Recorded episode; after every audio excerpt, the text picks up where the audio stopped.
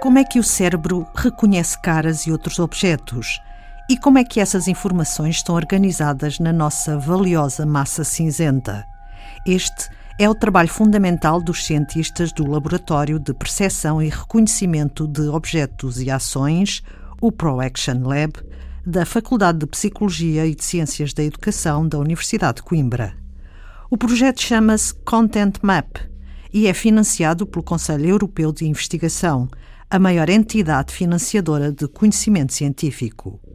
Esta espécie de mapa do cérebro é construída a partir da recolha de dados em participantes saudáveis e também em pacientes portadores de lesões cerebrais, como aconteceu recentemente com o caso de um homem, designado AD para manter o anonimato, que sofre de uma lesão extremamente rara, revela Jorge Almeida, investigador principal e diretor do ProAction Lab.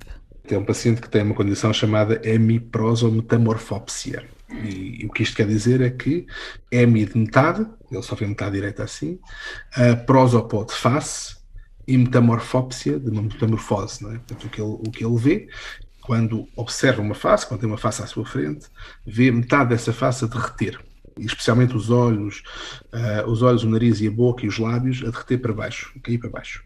E a, o que nós pensámos foi, ok, se isto acontece, primeiro que tudo acontece só para faces ou acontece para todos os objetos que ele vê? E, portanto, testámos-lo nisso, dentro um conjunto de baterias de, de, experiências com ele e demonstramos que isto só acontece para faces, é específico para faces. Isto apesar da lesão não ser numa área que processa faces. Depois disso, a ideia foi tentar perceber uh, que tipos de processamento dentro daquilo que é o reconhecimento de faces, é que estão afetados neste paciente. E porquê? Porque a ideia é tentar perceber se o sistema normal, meu e o seu, de reconhecimento de faces, tem um conjunto de tarefas que têm que ser feitas, de processos que têm que ser feitos. Este tipo de pacientes permite-nos perceber como é que esses, quais são esses processos e como é que eles eh, se desenrolam. E então a ideia foi perceber como é que este paciente vê esta distorção. Se esta distorção é uma distorção ligada, por exemplo, à parte do campo visual, portanto, está, imagine, está sempre à direita, não obstante de onde a cara está.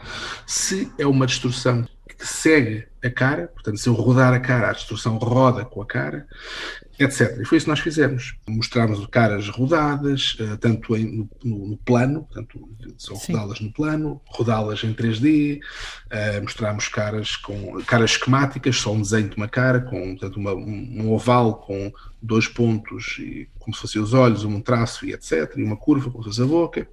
Fomos mostrando vários tipos de caras e aquilo que nós nos apercebemos é que para este paciente esta distorção está ligada, como que colada a, uma parte da cara. E, portanto, e essa parte é a, parte, é a tal parte direita da sua perspectiva. Portanto, se a parte, se eu pegar numa cara e a rodar no plano, em vez de ficar direita, ficar assim horizontal, este paciente vai passar a ver a distorção, continua a vê-la no olho direito, mas o olho direito neste momento já está na parte esquerda do campo visual, por exemplo. Portanto, a verdade é que a, a distorção vai com a cara, roda com a cara.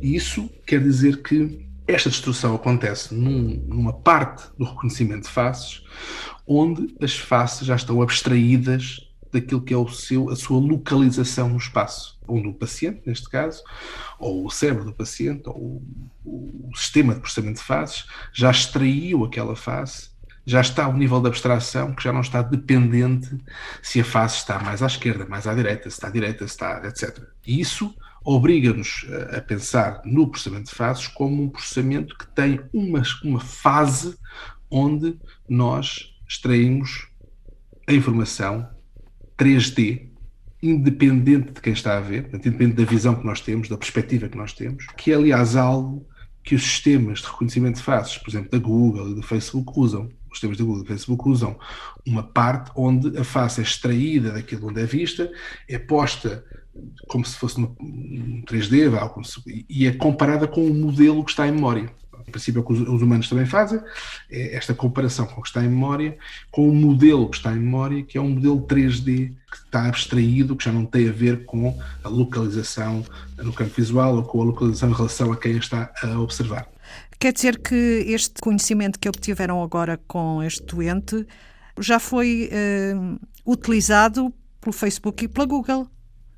Uh, foi porque, até, até há, há, dois meses atrás, quando este artigo foi publicado, nós tínhamos teorias uh, da ciência cognitiva, da, da, neurociência cognitiva, que propunham que o reconhecimento de faces seguia vários passos. Um deles era, este, era esta abstração uh, 3D, criar um modelo que não esteja dependente de como é que nós estamos a ver a cara. Isso era proposto nas teorias, mas não tinha sido provado. Muitos destes sistemas de reconhecimento de faces bebem destas teorias. Nós aqui mostramos pela primeira vez que mostramos com experiência, com uma experiência, com um paciente neste caso, que esta fase do processamento de faces existe. A partir de uma anormalidade na percepção de faces, é possível conhecer melhor a estrutura normal do cérebro. O estudo de pacientes a este nível, que nós chamamos de neurociência ou neuropsicologia cognitiva, permite-nos perceber o sistema normal porque a quebra do sistema acontece pura e simplesmente tendo em conta a estrutura que o sistema tem. E era essa estrutura que nós queríamos saber. Era perceber como é que nós reconhecemos faces.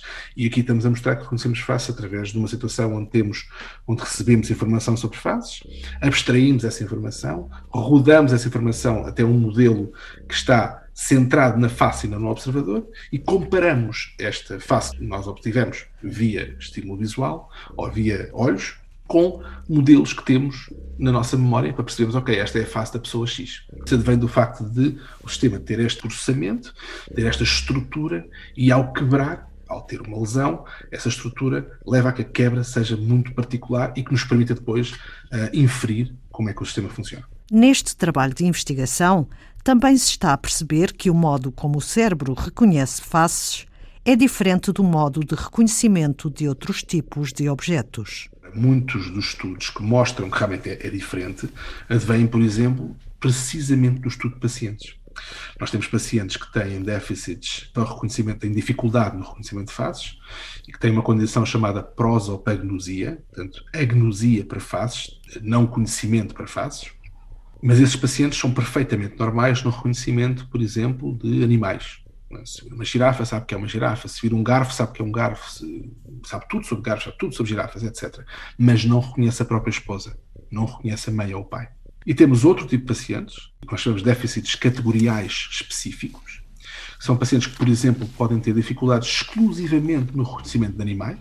Portanto, se eu mostrar a imagem de um gato a pessoa não sabe que é um gato, eh, não sabe nenhuma informação conceptual sobre, sobre isso, não sabe onde é que costuma estar, não sabe nada sobre gatos, mas é perfeito, por exemplo, no reconhecimento, mais uma vez, de garfos, de frutas e vegetais e de caras, de faces. E, portanto, estas dissociações entre diferentes déficits, diferentes dificuldades, mostram inequivocamente que há estruturas no cérebro que processam faces e que são dedicadas a faces e outras que são dedicadas a outras categorias, outros tipos de objetos. O que é que está subjacente a estas diferentes áreas é uma história que, que está a ser discutida, mas, mas que há uma diferença ao nível do processamento de faces eh, relativamente ao nível do processamento de outros objetos, há. Depois há outros dados, dados da ressonância magnética funcional, que nós também usamos, até bastante, e que mostram que há áreas no nosso cérebro que estão dedicadas àquilo que será o processamento de faces e outras que estão dedicadas ao processamento de ferramentas e outras dedicadas ao processamento de frutas e vegetais, etc no Laboratório de Percepção e Reconhecimento de Objetos e Ações. É outra parte deste mapa do cérebro, não é? É, é, é outra parte do mapa, do mapa do cérebro, apesar que nós olhamos para as ações neste caso Sim. enquanto ações direcionadas a objetos. Como? A maior parte das coisas que nós fazemos são olhar para objetos que nós chamamos de ferramentas, corriqueiramente ferramentas, objetos manipuláveis, por exemplo, um martelo. E se eu lhe perguntasse o que é que você sabe sobre o martelo, você ia-me dizer variedíssimas coisas. Algumas delas estão relacionadas com a ação que nós fazemos sobre esse martelo. Outras sobre a função, outras sobre a textura. Toda essa informação está obviamente armazenada no cérebro. Uh, e o que nós temos demonstrado é que diferentes partes, nós, nosso grupo, mas outros também, obviamente, é que diferentes partes do cérebro estão dedicadas a diferentes tipos de processamento. Por exemplo, as áreas mais, mais em cima do cérebro, mais parietais, são áreas que estão ligadas a esta questão das ações, ações relacionadas a objetos, de como formar, como pôr a mão para agarrar um objeto, uh, como usar esse objeto. Há muitos pacientes que demonstram a especificidade dos processos. Por exemplo, temos pacientes, chamados pacientes com apraxia, dificuldades na praxis, na manipulação, que se eu lhe apresentar um martelo, sabem exatamente dizer o que é que é. É um martelo, serve a martelar, uh, costuma estar num, sei lá, numa carpintaria, tudo, tudo são martelos, exceto quando eu peço para agarrar o martelo, não conseguem. Não conseguem usar o martelo. Tem uma dificuldade no uso do martelo. E essa lesão é de uma parte que está dedicada, ou que é importante para o processamento de, de movimentos associados a objetos. Depois temos outros pacientes, por exemplo, que continuam a reconhecer os objetos, mas têm dificuldade em formar a mão para agarrar o objeto, com uma, uma ataxia ótica. O estudo de pacientes juntamente com as, os dados da ressonância magnética, levam-nos, mostram-nos que, por exemplo, a ação tem um conjunto de processos, a ação relativa a objetos, tem um conjunto de processos, todos eles também processados numa parte dedicada a esses processos do cérebro e que podem ser independentemente lesionados. Uh, e podem ser testados independentemente. O nosso laboratório, o meu laboratório, funciona não só no reconhecimento de objetos, aliás, funciona no reconhecimento de objetos no geral. Portanto, que informação é que nós temos sobre os objetos?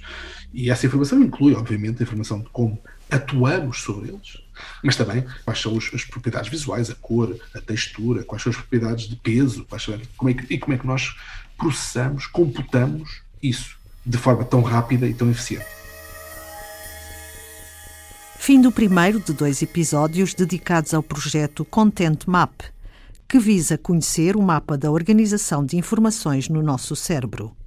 Na próxima emissão, Jorge Almeida, investigador principal e diretor do Laboratório de Percepção e Reconhecimento de Objetos e Ações, o ProAction Lab, da Faculdade de Psicologia e de Ciências da Educação da Universidade de Coimbra, vai fazer-nos um ponto da situação do andamento desta investigação e uma previsão de possíveis aplicações do conhecimento adquirido.